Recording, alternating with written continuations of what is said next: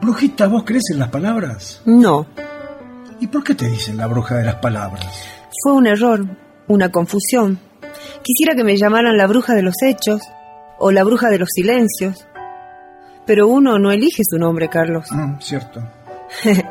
bruja de las palabras. Justo a mí que no creo en las palabras. Las palabras hacen trampa. Nunca creo en lo que nombran las palabras. La apariencia siempre bien organizada. Las palabras son traiciones de alto vuelo. Las palabras hacen trampa. Nunca creo en lo que nombran las palabras. Ahí se esconden muchos tontos importantes.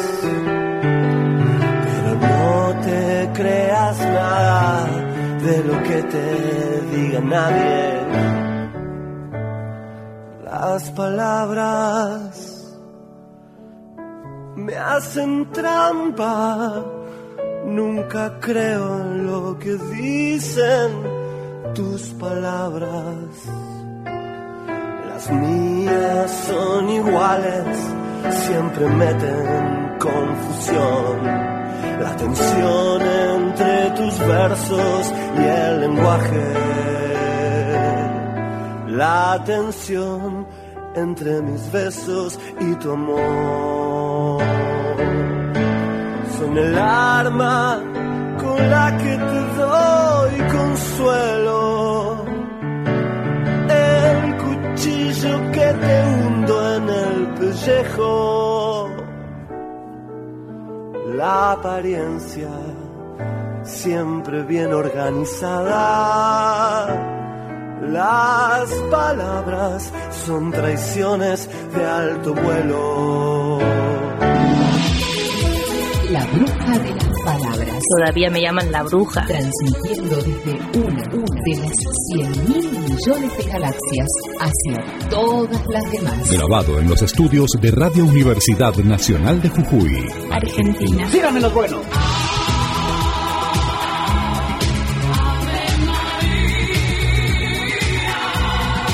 Gracias Fito Páez eh, para decir algo que a muchos asusta. eh. Yo no creo en las palabras, nunca creo en las palabras. Qué hermosa comunidad en la que nadie cree en las palabras, solamente en las acciones. Imagínelo, imagínelo. Todos con mordaza, nadie puede hablar. Admito que la imagen no es linda, nadie quiere aquí amordazar a nadie. Pero piense cómo van a comenzar a ocurrir las cosas sin palabras. El buen día, el necesito tal cosa, el te ofrezco tal otra, el miremos esto que está ocurriendo. Linda terapia para sanar un grupo enfermo de hipocresía, ¿no? Hay muchas culturas que están paradas de ese modo. Después usted puede incorporar algunas palabras para uso instrumental, pero la parada existencial de algunas culturas es sin palabras, no se cree en las palabras. Imagíneselo, cierre los ojos, imagíneselo. De hecho, fíjese cuántas, cuántas de sus desgracias no vienen por haber creído en las palabras, haber tenido los oídos más abiertos que los ojos. Yo sé que estoy tocando la llaga de la palabra, que es algo sacralizado en Occidente precisamente porque es una herramienta de engaño, de dominación, de rapiña. La usaban siempre, indefectiblemente, todos los occidentales cuando iban a rapiñar a otros continentes. Le ponían una mano del hombro al azteca, al inca, a quien fuera, en Oceanía hicieron lo mismo, James Cook, Yo soy tu amigo, vengo acá a regalarte cosas. Siempre la palabra, siempre no, tantas veces que uno se sorprende cuando alguien cree en la palabra. Sí, sí, pero si vos haces esto, yo voy a hacer tal cosa. El tipo lo cree. ¿Sabes quiénes no lo creían? Los chinos.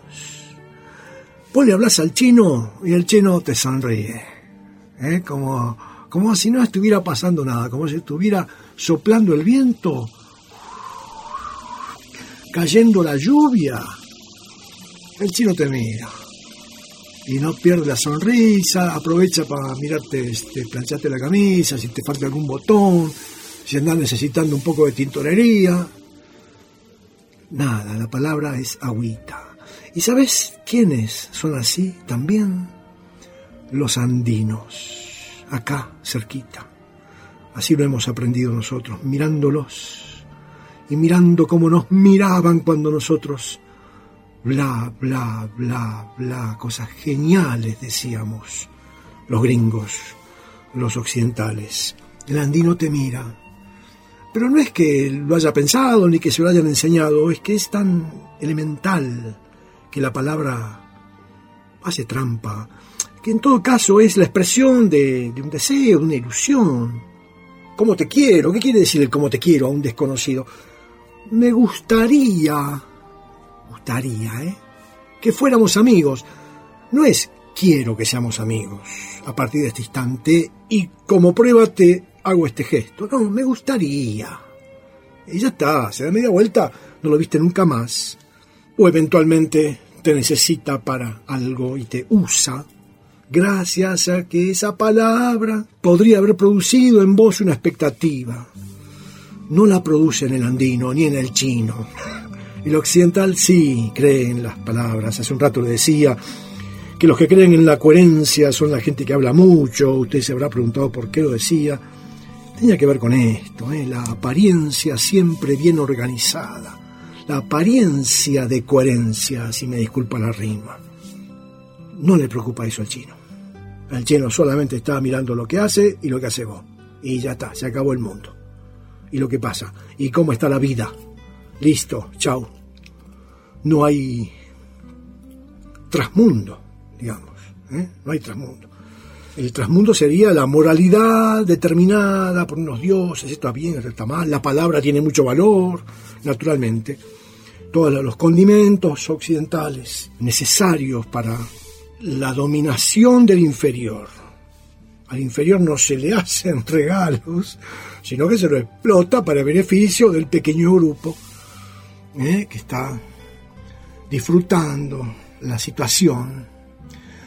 Estábamos contando algunas medidas que había tomado el emperador Zhong Le, que comienza a ser emperador en 1402, es el tercero de la dinastía Ming, y entre jarrón y jarrón, el tipo le decía que ordenó no vengarse de los enemigos de una guerra civil que acababa de terminar, pero también hubo purgas, o sea, mil oficiales chinos fueron ejecutados. Entonces, ¿era bueno o era malo? La pregunta está equivocada, señor. El, el no sé si era bueno o malo, la pregunta está mal. Así que vuelvo a pensar en una pregunta como la gente. Y también creó una policía secreta, ¿eh? como tenemos ahora en Argentina, ¿eh? con eh, escuchas, el servicio de inteligencia que trabajan para dañar a los que piensan distinto, etc. Eso también hizo John Lee, fíjate. Y había una forma de comunismo blando, comunismo le llamo yo, ¿no? Por ejemplo, pagabas un 30% de impuestos de lo que producías, pero si no, trabajabas unos meses para el Estado. Esa era tu forma de pagar impuestos, si no, tenías una producción propia, suponete jarrones, y entonces le pagabas una parte en todas las culturas hay impuestos, ¿eh? la, inmensa mayoría. El ejército de Lee, antes y después de él fue igual, ¿eh? 1,8 millones de soldados. Después vamos a compararlo con las cifras europeas de la misma época. Pero en el caso de los chinos, fíjate, ves otra pincelada que vos decís, eh, esta no me la esperaba. ese ejército de 1.800.000 humanos se autoprocuraban el alimento, o sea, tenían granja, cultivo, incluso producían más alimento del que ellos necesitaban, así que les generaba un excedente el ejército, no un gasto. Fíjate. Hace un rato vimos que gracias al Gran Canal se había favorecido el comercio en China. Comercio y la iniciativa que hoy le llamaríamos privada, ¿sí?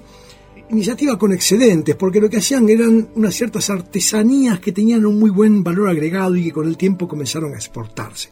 Así que tenemos acá en realidad algo así como una primera revolución industrial o preindustrial, o en realidad el artesanal, pero me refiero a que había producción. Europa no producía excedentes.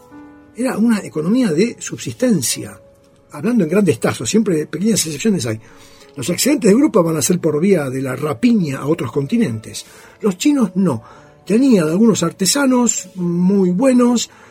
Eh, le repito, no estaban todos peleándose con todos estaban más tranquilos y aparentemente entonces uno decía, che, qué lindo, vamos a producir jarrones Ming, así el superagente 86 tiene cosas para romper.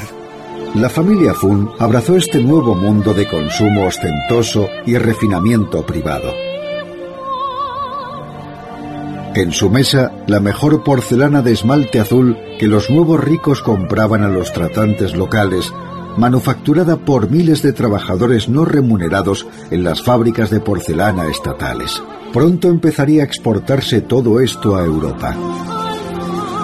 Para satisfacer la demanda de los consumidores, las artes antiguas alcanzaron nuevas cotas de refinamiento con los min, entre ellas el lacado, una artesanía que exige una increíble atención al detalle. Las mejores obras eran tan codiciadas que los coleccionistas de la época recorrían cientos de kilómetros para comprar piezas de los artistas en los talleres más renombrados. Esta sociedad del placer estaba muy lejos del austero mundo del primer emperador Min. Ni siquiera vestir a la moda era ya privilegio de la clase gobernante. En las industrias del algodón y la seda, la demanda se disparó. Y la seda de Shuzhou era la mejor. También empieza a emerger un proletariado de trabajadores en pequeñas fábricas y talleres, como a principios de la revolución industrial en Gran Bretaña. Pero los críticos se preguntaban si aquella búsqueda obsesiva de la riqueza y la belleza haría un mundo mejor. Bueno, aquí esta pincelada, me animo a decir, inesperada para muchos, que nos presenta este documental de la BBC de Londres, ¿eh? movimientos incipientes, más que incipientes, de producción con excedentes. ¿eh? excedentes que se exportan, una gran calidad, y ahí lo mencionó, trabajadores del Estado es esto, si vos producías vos solo y podías pagar el 30% al Estado, vos no tenías que trabajar para el Estado. Pero si no podías lograr eso, mientras no pudieras, trabajabas para el Estado gratis un cierto tiempo, digamos, ¿no? Por eso lo mencioné comunismo blando, digamos, porque quien podía tener la iniciativa de hacerlo, o la buena suerte, o las amistades, o las cosas que habitualmente hacen falta, no es solamente voluntad, lo hacía. Pequeñas pinceladas que vamos dando, pero por de pronto la sorpresa de que había aquí en marcha una gran producción mucho antes que llegara la riqueza a Europa y entonces sí, esa riqueza en Europa va a producir movimientos científicos, productivos, digamos, procesamiento de las materias primas que, traía de América, etc. Fíjate, otro movimiento que hace este emperador Le, también llamado Su Di, se hace una enciclopedia al tipo. Estamos hablando del año 1403, la termina en el 1408. Los europeos iban a hacer la enciclopedia, ¿cuánto? 300 años después, ¿no? 300 largos. Les llevó cinco años, trabajaron dos mil eruditos, dos mil, las cifras chinas son escalofriantes. Cubría varios temas como arquitectura, arte, astronomía, drama, geología, historia, literatura, ciencias naturales, religión, tecnología. Estos, descubrimientos magníficos los compartían, los regalaban.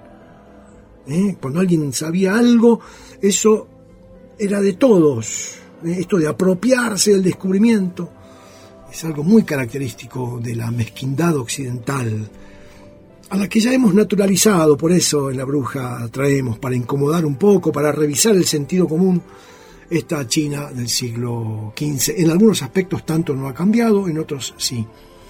Eran, no sé, acá la cifra es 11.000 o 22.000 libros o volúmenes. El dato cierto es que ocupaban 40 metros cúbicos. Equivale, libros actuales de un tamaño promedio, equivale a 40.000 libros de los actuales que están en la biblioteca de tu casa. 40.000 libros formaban la enciclopedia china. Eh, y el detalle curioso, debido al tamaño de la enciclopedia nunca se pudo imprimir, naturalmente, imagínate, se acababan los bosques de China, se imprimías un ejemplar. La imprenta, por supuesto, se había inventado en China en el siglo XI y faltaban todavía 50 años para que se inventara en Europa. ¿eh? Siempre cuatro, tres, cinco siglos atrasada Europa con respecto a los avances tecnológicos, científicos de China. ¿Eh? Y recordamos la pregunta, ¿por qué? ¿Qué tenían los chinos? ¿Que son más inteligentes? ¿O tenían otra parada existencial? En la cual, no sé, ayúdeme usted a pensar, que había un tiempo adicional, a la juventud se la maltrataba menos que en Europa, la religión era un poco más sueltita que la que había en Europa, no sé, no sé, era verdad. No sé, sí vemos los, los frutos del árbol. Así que si da manzanas, suponemos que es un manzano. ¿Y cómo es el manzano? No sé, no, me metí en un lío, esa borrámela. ¿Qué hizo este emperador con el poder judicial? Promovió medidas para evitar las falsas acusaciones esto nos vendría bien acá en Argentina también. ¿eh? A la quinta acusación que se demostrara falsa, ¿viste esa gente llena de veneno que habla mal de los demás? A la quinta acusación que se demostrara falsa, el delator era castigado con 100 latigazos. Y a la séptima mentira que decía acerca de otros, otros 100 latigazos y el exilio. Salí de acá no te queremos ver más. El cronista dice, el sistema funcionó bastante bien, ignoramos en realidad eso, pero eh, esto me lo anoto yo porque nos vendría bien. Acá donde vivimos nosotros, nos vendría bien, eh, se inventan muchas causas, ¿no? Religión, veamos qué hizo este emperador Le, el famoso, el más importante de los emperadores de la dinastía Ming, además de fabricar jarrones para Maxwell Smart, en cuanto a religión, no mantuvo una política religiosa definida. Eso dice el cronista, que es occidental. ¿sí? Puede ser que la política que tuvo Le haya sido definida, pero el occidental no la puede clasificar con sus criterios, ¿eh? que son bastante rígidos, como bien sabemos. Intentó, dice, contentar a las religiones mayoritarias de China, confucionistas, taoístas, budistas y musulmanes, y que todo eso había en China, ¿eh? intentó contentar, eso dice el cronista. En una de esas el tipo fue respetuoso de la creencia de los demás. Digo, no sé, no sé, ya hemos visto que el tipo pudo haber hecho cualquiera de las dos cosas. Hizo simpatías con algunos monjes budistas, pero combatió al budismo en el interior del país. ¡Qué bueno! ¿Entendés? ¿En qué quedamos? Eh, el chino está haciendo otra cosa de lo que vos crees que está haciendo. ¿Entendés? Por de pronto no creen en todas estas cosas que estamos diciendo, acordate, no creen en las palabras el chino. Prohibió a los hombres menores de 40 años ingresar en los monasterios budistas. Me encantó. Me encantó. Yo firmo abajo. Vaya al monasterio, sí, pero primero vaya a unos cuantos bailes de los sábados y después se me mete de monje. Censuró los actos cometidos contra el Islam. Los censuró porque antes de la dinastía Ming los recaudadores de impuestos eran musulmanes, ¿eh? los seguidores de Mahoma. Y entonces todo el mundo los odiaba y este dijo, ojito, no me lo toque, y de hecho eligió a un musulmán, Zheng He, ¿Cómo se pronuncia?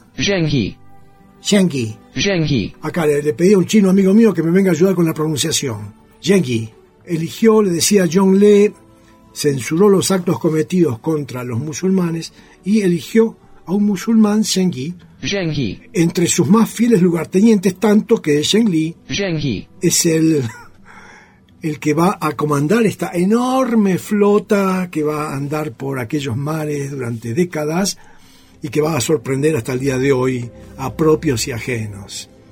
Y el cronista finalmente dice, es difícil saber si este emperador, después de que esto que combatía y era amigo de los budistas, etc., fue realmente una persona espiritual o solo utilizó la religión para sus propios fines. Yo no entiendo el O. Claro, y más si, si es chino, perfectamente puede haber sido realmente espiritual y utilizar la religión para sus propios fines o lo contrario en cualquiera de los dos y muchas otras cosas. Porque el occidental cree que hacer lo que te conviene es un principio universal. Y el chino se te queda mirando y sonríe. ¿Entendés? El chino te dice, según, según. Yo a veces no hago lo que me conviene. Porque, y porque, porque, porque soy tierno, porque me convienen varias cosas al mismo tiempo. ¿eh? El chino tiene como más tranco en el pensar. El occidental llega hasta ahí. Hace lo que te conviene, sonso. Eso es el occidental. El chino escucha y dice, es como que no necesita rápidamente cerrar el eslogan, la frase, como hace el occidental, el refrán, sino que se queda pensando, ¿pero qué es lo que me conviene? Me conviene en cuanto que, como, como ciudadano, como emperador, como padre, como hijo, como amigo, como bailarín. ¿En qué sentido me decís vos qué es lo que te conviene? Si yo soy muchas cosas y también soy incoherente, ¿a cuál de mis partes le conviene hacer lo que le conviene? ¿Ves? Ya estamos en el mundo chino. A partir de que fue nombrado emperador, dice el cronista, este, este cronista que ya lo tenemos entre cejas, ¿no? A partir de que fue nombrado emperador, Jongle fue más consciente de su divinidad. ¿Ves? Y este es un rasgo indoeuropeo. ¿eh? Que, que el rey tenga su autoridad y sus privilegios sustanciados por el dios, eso es indoeuropeo. ¿eh?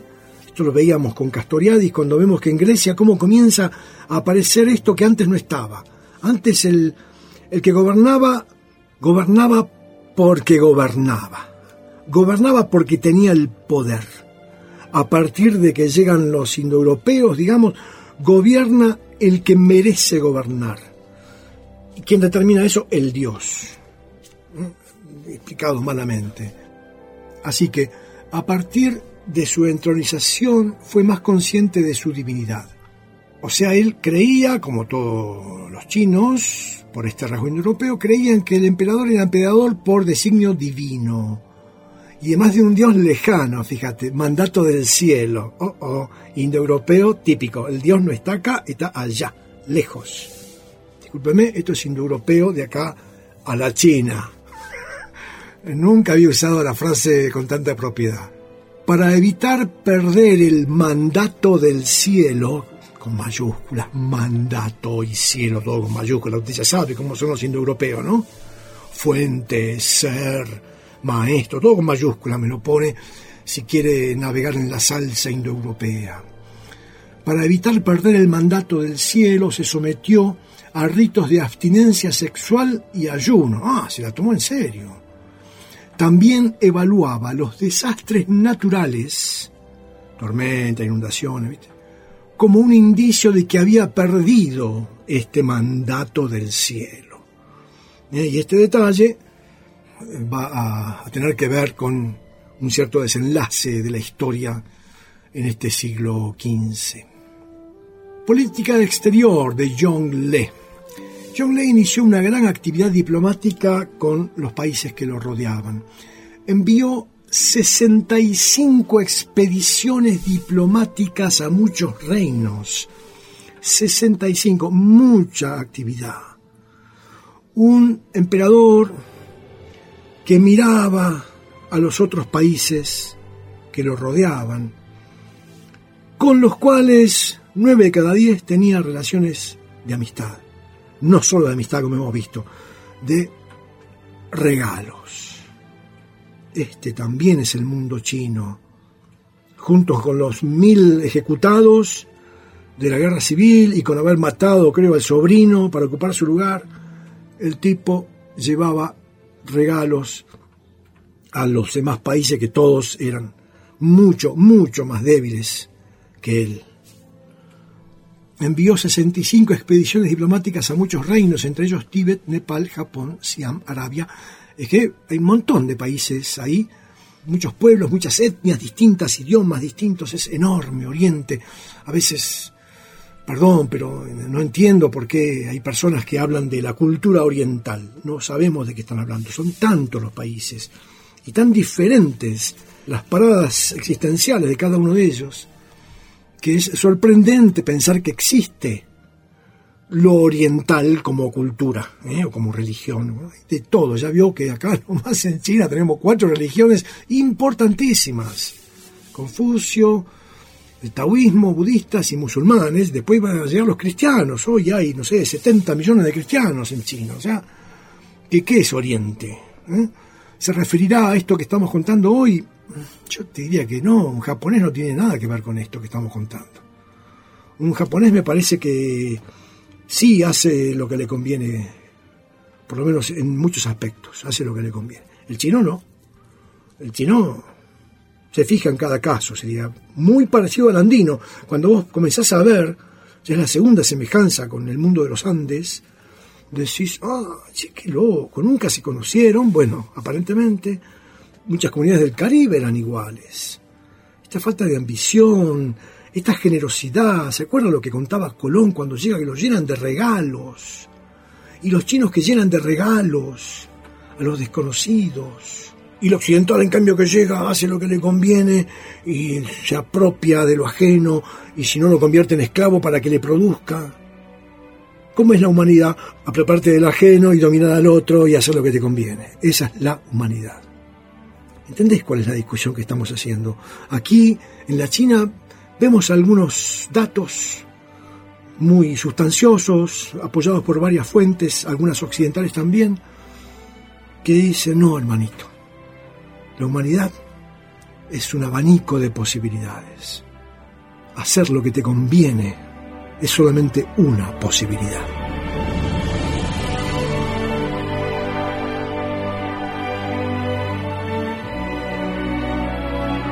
No quiero gobernar ni conquistar a nadie, sino ayudar a todos si fuera posible, judíos y gentiles, blancos o negros.